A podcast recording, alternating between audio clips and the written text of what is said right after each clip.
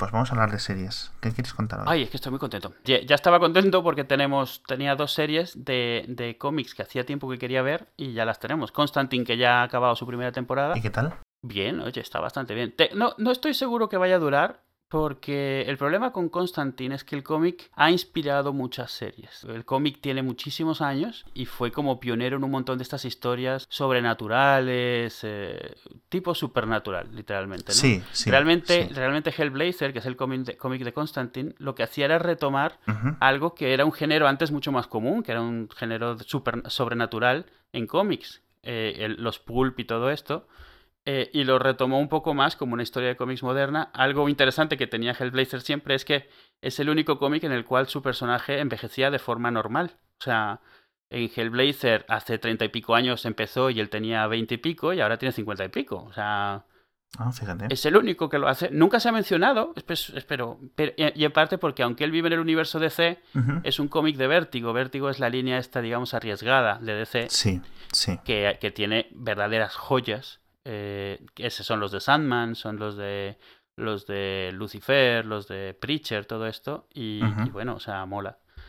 Y eh, la serie está muy bien, o sea, a ver, muy fiel al espíritu del cómic. Están rescatando varias de las historias mucho mejor que, por ejemplo, la película de Keanu Reeves.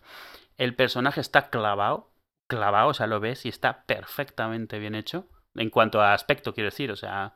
Eh, Sí, la no caracterización. te, sí, no te sobra nada. Durante los primeros episodios todo el mundo está un poco escéptico porque una de las, de las señas de identidad de, de Constantine es que no para de fumar. Ajá. Y no fumaba. Y todo el mundo está un poco así, pero claro, esta no es la época en la que el cómic se hacía antes.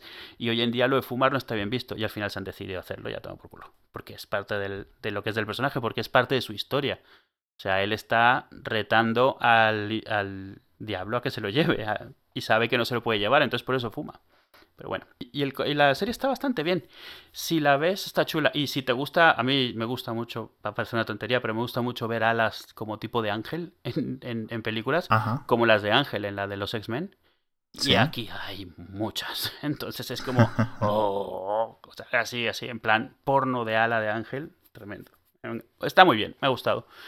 Te digo, no sé si durará porque Supernatural ha sido un pelotazo muy grande, la gente lo tiene muy presente y esto parece Supernatural, pero con un tío feo. Es que Supernatural eh, tiene una, una base de fans, eh, digamos, muy teenager, que empezaron... claro. Es como Harry Potter.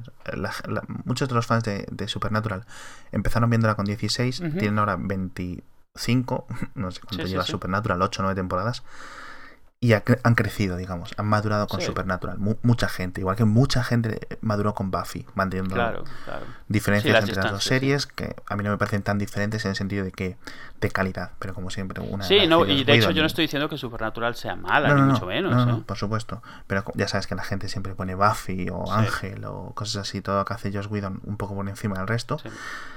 Y yo no voy a discutir eso. Otra cosa que me quería, que quería comentarte, hablabas de Pulp, eh, una, una serie que sí he visto yo y es reciente, bueno, 2014. No sé si has empezado a verla tú o la has visto, se llama Penny Dreadful, Sí, sí, sí, la estoy viendo. Está que bien. es de Josh Harnett Mm. y ¿cómo se llama esta chica? Eva Green. Sí.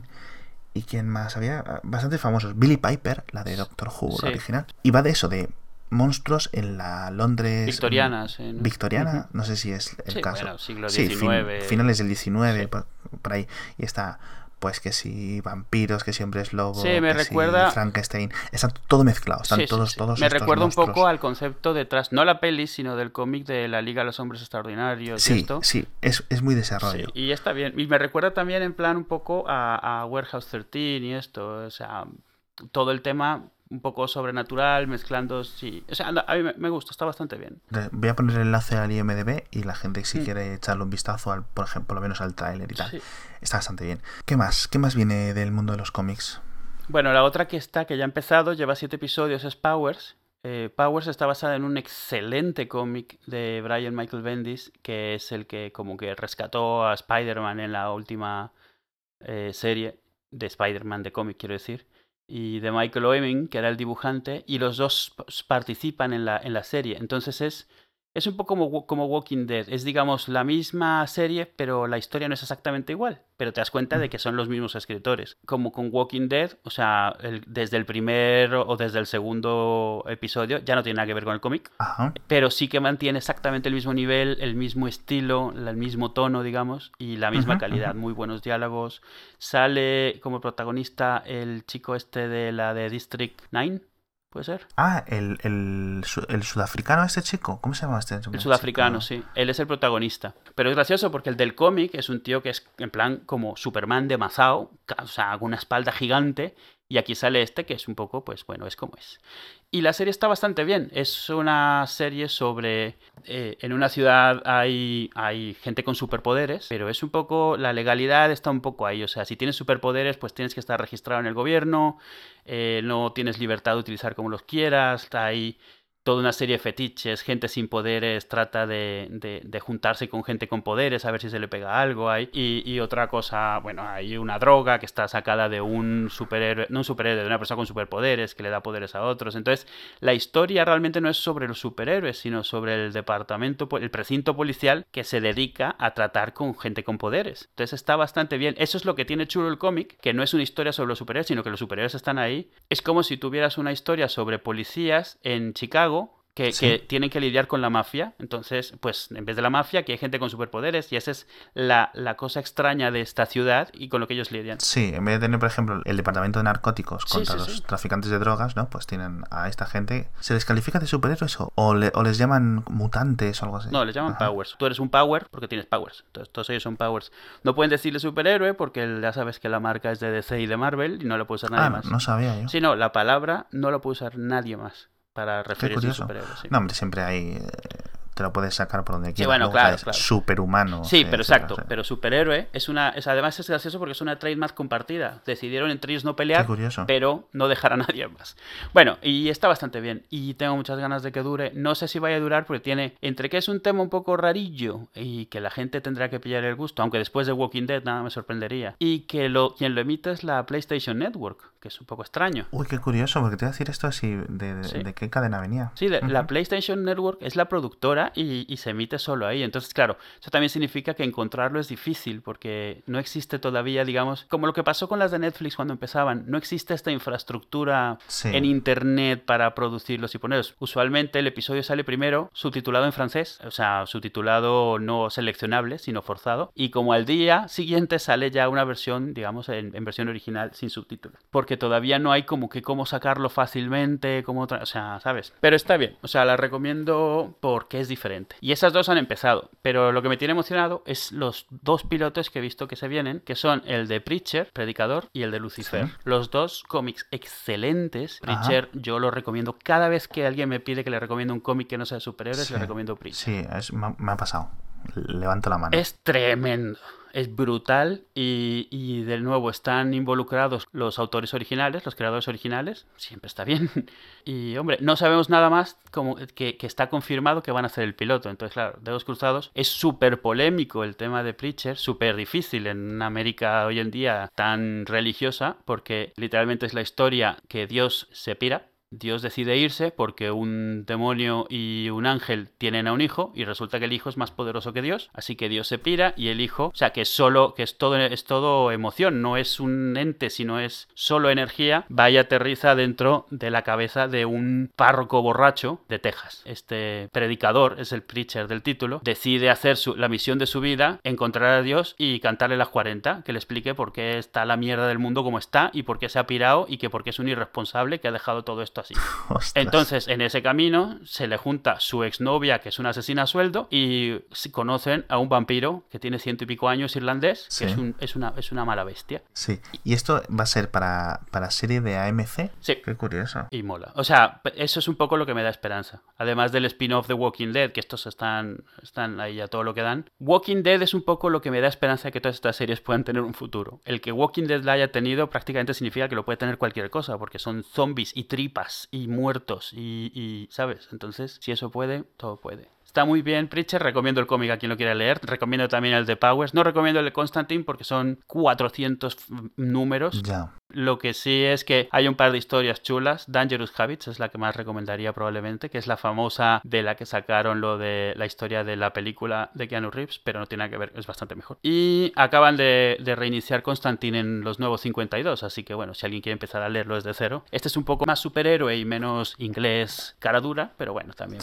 Y el otro es Lucifer. Lucifer es una historia, es un cómic que es un spin-off de Sandman, en el cual Lucifer un poco como Preacher, le da las llaves a segundo de a bordo y se larga del infierno y se va a la tierra. Ah, toma por saco. Pues está harto ya. Está hasta las narices. Y entonces en su cómic, pues eh, su cómic es también muy sobrenatural y tal. Entonces él aunque es Lucifer y está en la tierra, con quien trata no es con humanos, trata con otros demonios, con ángeles caídos, con dioses antiguos, con... Llega un momento en el cual él intenta directamente hacer su propia creación para demostrar que es tan bueno como Dios, cosas así.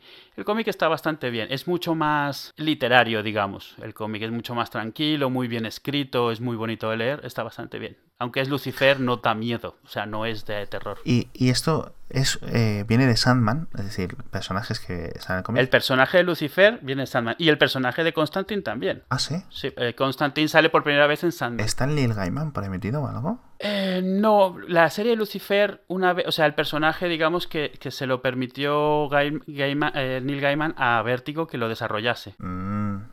Pero él no está involucrado. Él solo definió más o menos cómo es el personaje y la primera historia de Lucifer sucede en Sandman. Entonces es la que dicta un poco la pauta del personaje y de sus compañeros. Él va con una, digamos, su asistenta, se llama Malekin, que es un demonio, pero bueno, tiene la pinta de una chica que tiene una máscara cubriendo la mitad de la cara. Y no sé, a ver qué tal. Lo está haciendo Fox. O sea, está confirmado, no es un veremos, está confirmado el piloto. Otra cosa será si se logra hacer. O sea que, que decir, eh, igual que comentábamos que parece que viene al cine una época un poco más friki. Sí, sí, sí. Dentro de lo bastante friki que, ya ha sido. Sí. Parece que esto, o sea, decir, eh, es lo que es lo que hemos comentado, es lo que hemos comentado mil veces. Sí. Mueve mucho dinero, ya está. Las televisiones y los estudios y tal, las productoras, les gusta el dinero, como todo el mundo. Entonces, pues me parece fantástico que esto tenga, digamos, su lugar en la televisión veremos porque esto será iba como por oleadas es decir sí, que buscar un poco lo que funciona lo que no funciona descartar los eslabones más débiles etcétera. Veremos a ver cómo llega esto dentro de dos o tres años pero vamos a ver de momento y yo creo que te estás dejando lo más fuerte para lo último. Ah, sí. vuelven Mulder y Scully que seguramente llamas Mulder y Scully. Sí lo siento. Sí ya lo sabía. Esta vez lo he visto venir desde antes. Lo siento eh, tengo amigos, bueno, tengo amigas eh, muy fans. Sí, sí, sí. Y lo han anunciado además ellos en Twitter, siendo unos cachondos. Se les ve muy emocionados y mola mucho la idea. X-Files viene de vuelta. Esto, vamos, si esto no confirma que estamos en un año de series frikis, sí. Yo creo que ya lo he comentado aquí mi, mi relación con Expediente X, perdón por mm. llamarlo así, X-Files. que es em, como lo, Aunque, mira, aquí yo creo que la mayoría de los. Eh, esto en Latinoamérica, en México por ejemplo, ¿cómo, cómo llegó? Nunca, Expediente X ni de coña, ¿no? Claro. No, no, la gente decía los X-Files. X-Files, vale. Pues vamos a hablar de los X-Files para no alienar a nadie. Yo soy muy cagón, lo he comentado mil veces. Y una de mis eh, mayores cosas que me hacen cagar son los hombrecitos grises. Sí. Por ejemplo, el final de Encuentros en tercera fase o sea, nombrecitos grises de diferentes tamaños. Y el resto de la peli, pues bien, hasta que, porque realmente en cuanto a esa tercera fase no pasa nada. Sí, no, bueno. O sea, luces, ruidos y tal. Es lentilla, sí. Y, y de repente, pues se les ve en la sombra y yo, uy, qué miedito. Por ejemplo, otra cosa, la película de señales de. No sé cuál. M, pues siempre decimos M. Night Shyamalan. Shyamalan pero M. No, no, sé qué nombre es, Michael, Miguel, a lo mejor se llama Manolo. Para poner un poco en situación, es una película en la que llegan los alienígenas a la Tierra y son así, hombrecillos verdes un poco mm. más estirados. Y de repente hay una, una escena en la que uno ah, cruza como una calle o un, o un, callejón o algo así. Sí, que, está, que, que aparece por casualidad en el vídeo y es... Pequeñito. Y le mete un subidón de sonido de esos. Mira, que, uf, casi me cago encima. Qué mal lo pasé con esa película. Mm. De hecho, no sé. Sí, sí la acabé de ver, sí la acabé de ver. El caso es que en Expediente X, o en X-Files, mejor dicho, perdón, no hay mucho de eso, pero hay suficiente demonios, ah, cosas raras y hombrecitos eh, grises de vez en cuando, como para que mi yo de 15 años o mi yo de 10 años, por supuesto, se negara a verla. De hecho, tengo eh, memorias muy claras de cuando yo era pequeño y me gusta, no tenía internet, con lo cual veía la tele hasta altas horas. Y de repente, en una emisora en España que se llama Telecinco, que era donde lo echaban, creo, en Telemadrid también, que es una emisora local de aquí, empezaba un programa, porque no empezaba con los créditos esto, esto empezaba directamente al show. Y empezaba no sé qué, no sé cuánto. Y siempre tenían. Y a mí me quedaba. Empezaban siempre con no sé qué, Maryland, no sé qué. Y lo ponían así como con la máquina de, de escribir en los subtítulos. Y eso yo sabía que era de X-Files. Pero también pensaba muchas veces, ah, será de otra cosa. Y no es como hoy en día que pones la tele, le das al botón de la guía y te dice lo que está viendo, porque en ese momento no había, o al menos yo no lo tenía, ese tipo de tecnología, con lo cual nunca podía saber. Y de repente estaba viéndolo y si no me llevaba, y si no me llevaba ningún susto antes de los créditos, en cuanto empezaban los créditos, el turun, turun, turun, yo ahí cogía y o apagaba la tele y me iba a la cama, por supuesto, acojonado, o cambiaba de canal.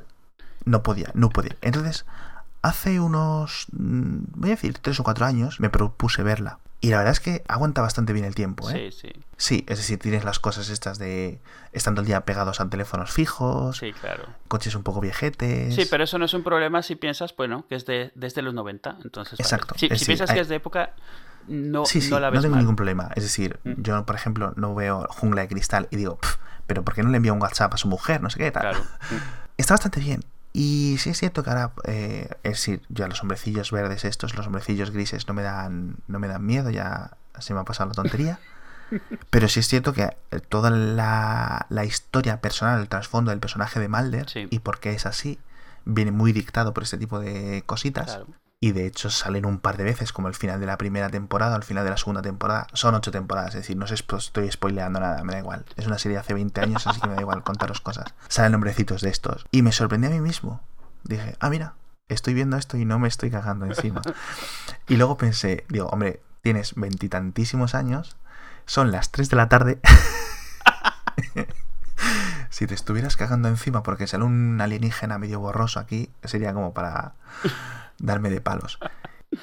Y la verdad, y poco a poco lo fui dejando, pues eso, eh, por mis eh, problemas de tiempo y tal. Y qué ocasión más buena ahora, como es para retomar la serie original, me dijeron, no te veas las últimas temporadas cuando se va Mulder, que no sé qué, que no sé cuánto, Sí, que meter al Terminator este. Mm. para sustituirle. Pero yo creo que me lo voy a ver entero, sin ningún problema. Sí. He visto cosas peores. Sí. He visto cosas peores, seguramente. No, además sí sobrevive bastante bien. Eh, Lo único en lo que notas que es una serie de esa época es como le pasa a, a ver, le pasa a muchas Babylon 5 y todas estas que son el ritmo es otro del que se hace hoy en día, pero es lo único. O sea, el ritmo me refiero son un pelín más lentas, eh, hay mucha más música como de fondo y tal, mucho, o sea, pero eso es simplemente una cuestión de estilo, es el estilo de esa época. Monitores de, de tubo en, Sí, claro, bueno, por supuesto. en las oficinas. Sí, sí. Y, y todo el mundo fumando por todos lados y cosas así, pero bueno. De hecho, hay un personaje famoso que está fumando todo el tiempo de esa serie. El, el fumador. Claro. A ver, mira, podríamos recomendar también el spin-off de X-Files de los hombres misteriosos estos, no recuerdo el nombre, ¿cómo se llamaba? ¿Te acuerdas esto que, que duró muy poquitos capítulos? No, no, no. Pues hubo un spin-off de tres hombres misteriosos o de tres conspiranoicos, Ujú. eh, The Long Gunmen. Ah, Los- vale, sí. Lo- Los, los pistoleros solitarios, ¿no? Eso Sí, es, sí, exacto. sí, cierto. Y esto duró muy poquito. De hecho, no sé si... ¿Tú llegaste a ver esto? No, no, yo supe que, o sea, supe sobre, pero no. Porque eran, estos son unos personajes que, mm, digamos que eran como amiguetes o confidentes de, de, Fo- de, de, perdón, de Mulder. Ujú, Y le contaban cosas porque estaban dentro del mundillo. Es decir, esta gente que creía en las cosas y que, pues, había tenido experiencias reales con algunas de estas cosas dentro de la propia serie, ¿no? Sí.